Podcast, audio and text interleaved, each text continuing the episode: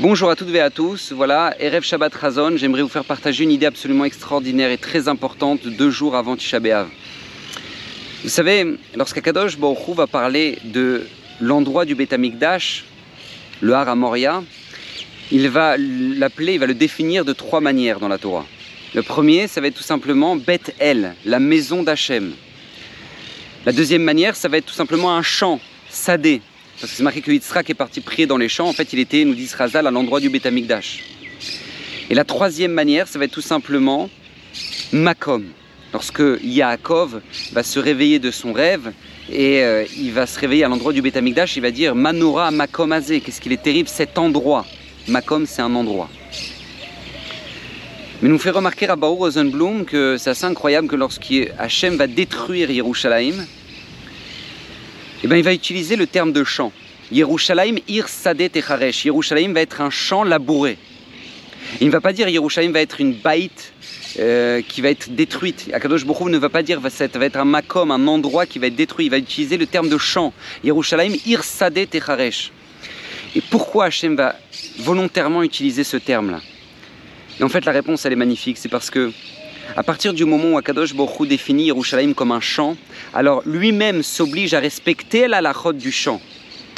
Et une des halachot du champ, c'est tout simplement de laisser la PA, le coin du champ. Pour qui? Pour les pauvres, qui n'ont pas de champ, qui n'ont pas la possibilité d'avoir une récolte, pour que eux aussi puissent se nourrir. Et de quelle manière? Eh bien, Ils vont prendre ce qui reste sur le coin du champ, la PA. Akadosh Baruch va appeler Yerushalayim Ir Sadeh, la ville qui est un champ labouré. Pourquoi? Parce que lorsqu'il va appeler Yerushalayim un champ, il va s'obliger à laisser la PA, il va s'obliger à laisser le coin du champ. Et quel est le coin du champ qu'il va laisser? Le Kotel. Le Kotel, vous savez, miraculeusement, depuis des milliers d'années, le, le, Kotel est encore là.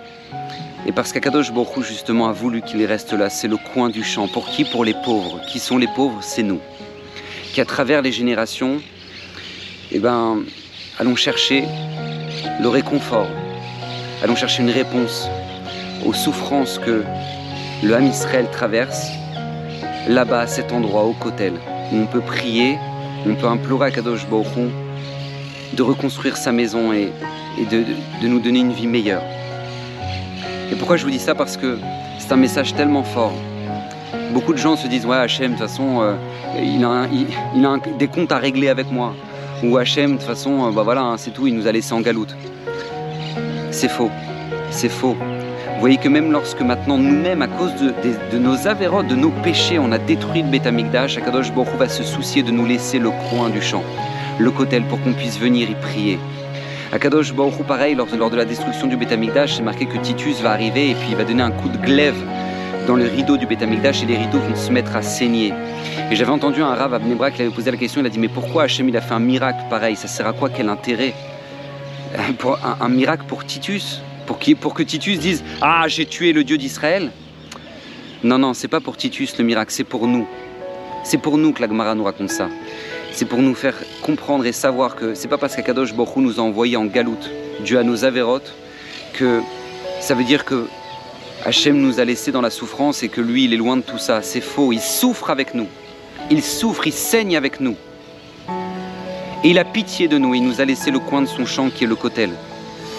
Alors que Bezrat Hachem, d'ici deux jours, le Meshel Mashiach nous puisse venir, nous ramener la Géoula Shlema, qu'on n'ait pas plus besoin de venir sur le coin de notre champ qui est le Kotel, mais qu'on puisse avoir le champ absolument magnifique qui est le et qu'Akadosh Baruch puisse dire Dai à l'école Tsarotenu, Dai à toutes nos souffrances, qu'Hachem vous protège, que vous puissiez passer un excellent Shabbat en famille, et, que Bezrat Hachem, il n'y ait plus de larmes sur les joues du clan Israël, mais que des sourires, et s'il y a encore des larmes, comme nous dit le Navi, eh bien que ce soit des larmes de joie.